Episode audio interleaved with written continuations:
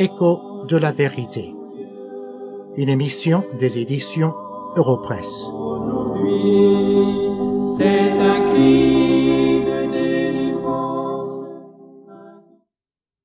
Aujourd'hui, je voudrais vous parler du Saint-Esprit. Mais avant d'aller plus loin, je voudrais vous lire un passage du Nouveau Testament qui se trouve dans l'Évangile de Jean au chapitre 14 et à partir du verset 15.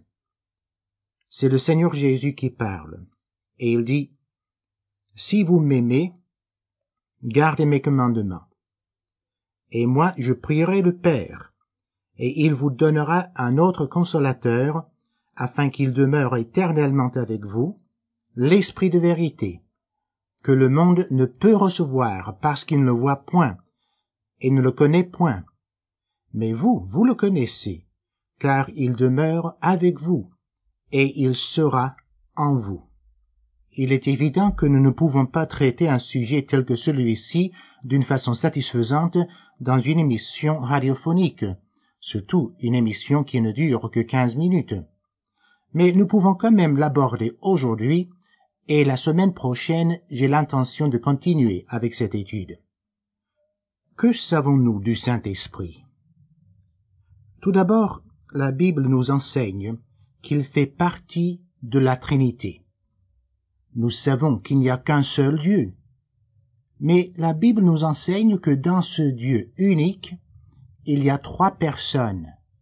Ce ne sont pas trois dieux différents, mais d'une façon que nous ne pouvons pas comprendre, car c'est un véritable mystère, ces trois personnes ne forment qu'un seul Dieu. Nous avons un exemple de ceci dans l'Ancien Testament.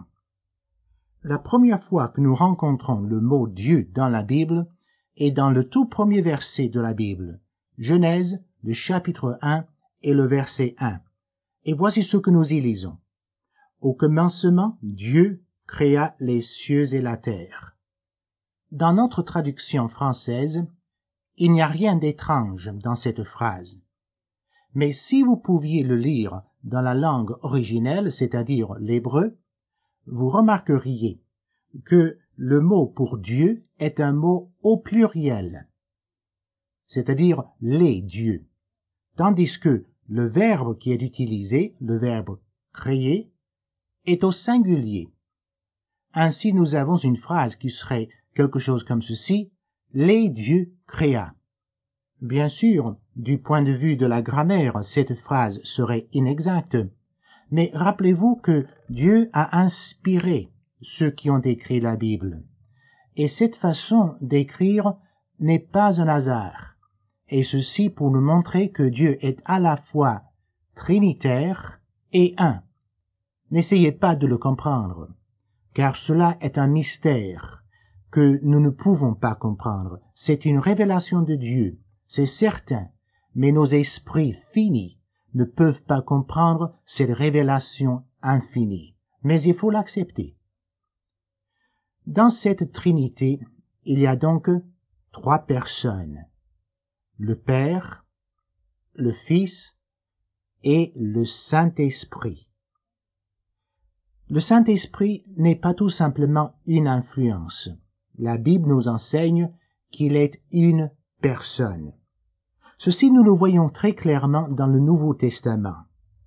Le Nouveau Testament était écrit en grec. Ordinairement, le mot esprit serait un mot neutre dans la langue grecque. Mais ce qui est étonnant, c'est que lorsque les écrivains du Nouveau Testament utilisent le pronom personnel pour remplacer le mot esprit, ils utilisent le pronom masculin ce qui signifie que les écrivains du Nouveau Testament savaient que le Saint-Esprit était en fait une personne. Une autre preuve que le Saint-Esprit est une personne se trouve dans l'épître de Paul aux Éphésiens, au chapitre 4 et au verset 30, où nous lisons N'attristez pas le Saint-Esprit de Dieu, par lequel vous avez été scellés pour le jour de la rédemption. Seulement une personne peut être attristé. le Saint-Esprit, selon l'enseignement de la Bible, est une personne.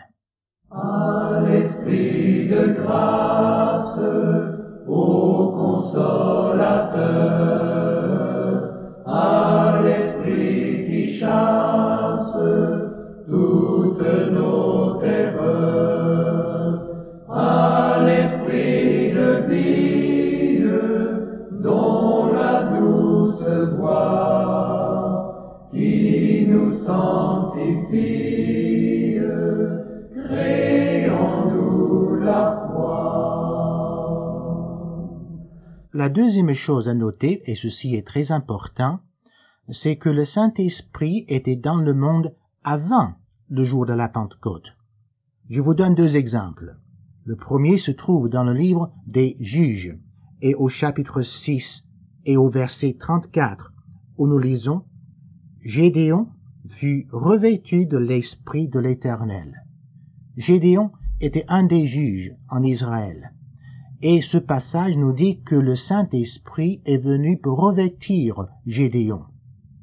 Il n'est pas resté toujours avec lui, mais il est venu le revêtir pendant un certain temps et pour une tâche spéciale. Nous voyons la même chose dans la vie de David.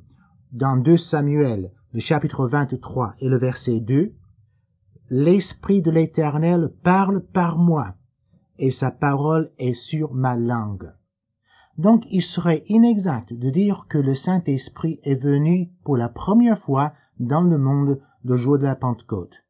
Il était toujours dans le monde, car il est Dieu, et il était là dès la création. Flamme,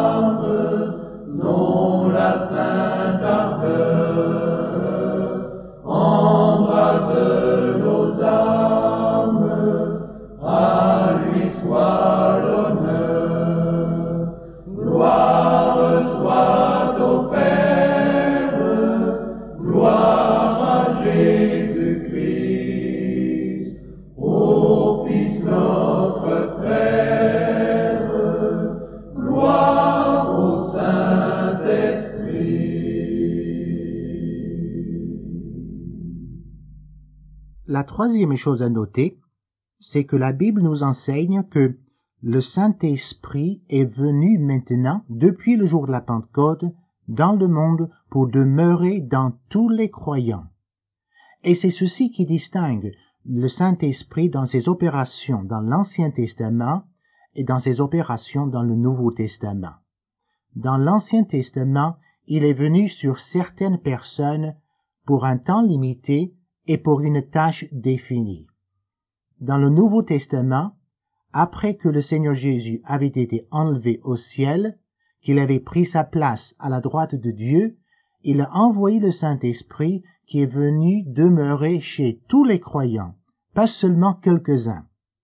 Nous voyons ceci tout d'abord dans l'Évangile de Jean, au chapitre 14 et le verset 16, où nous lisons Et moi, c'est le Seigneur qui parle, je prierai le Père, et il vous donnera un autre consolateur, afin qu'il demeure éternellement avec vous. Il s'agit du Saint-Esprit. Et dans l'évangile de Matthieu, le dernier chapitre, c'est-à-dire le chapitre 28, et au verset 19 et 20, le Seigneur Jésus envoie ses disciples dans le monde pour prêcher l'évangile. Et voici ce qu'il leur dit. Allez, faites de toutes les nations des disciples, les baptisant au nom du Père, du Fils et du Saint-Esprit, et enseignez-leur à observer tout ce que je vous ai prescrit, et voici, je suis avec vous tous les jours jusqu'à la fin du monde. C'est cette dernière phrase qui est importante. Évidemment, le Seigneur ne parlait pas tout simplement à cette petite bande d'hommes qui étaient devant lui ce jour-là, car eux, ils allaient mourir et quitter la terre, ils ne seraient pas là jusqu'à la fin du monde. Mais il leur parlait en tant que représentants de l'Église, qui, elle, durerait jusqu'à la fin du monde. Il leur dit, Je serai avec vous tous les jours jusqu'à la fin du monde, dans la personne du Saint-Esprit qu'il allait envoyer dans le monde. Et au jour de la Pentecôte, le Saint-Esprit était effectivement envoyé, et à partir de ce moment-là, le Saint-Esprit est venu dans le monde pour demeurer dans tous les véritables enfants de Dieu.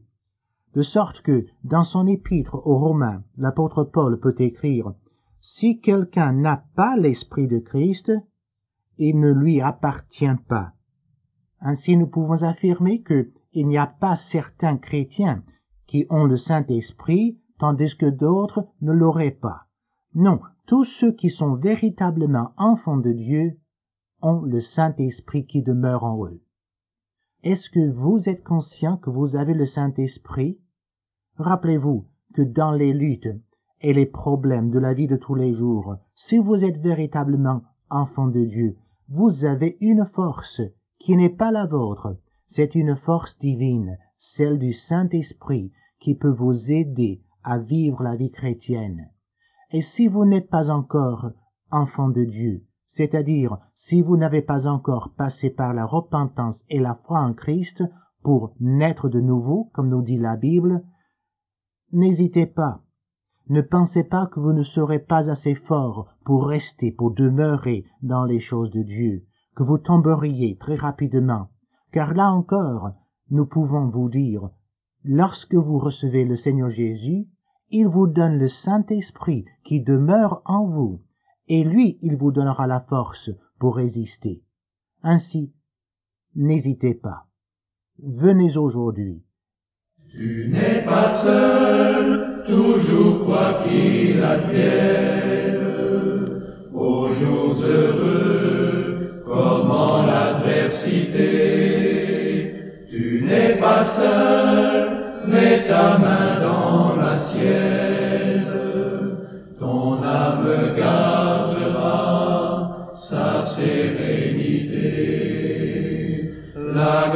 et le bonheur, avec la paix du cœur, resteront près de toi toute la vie. Tu n'es pas seul, la présence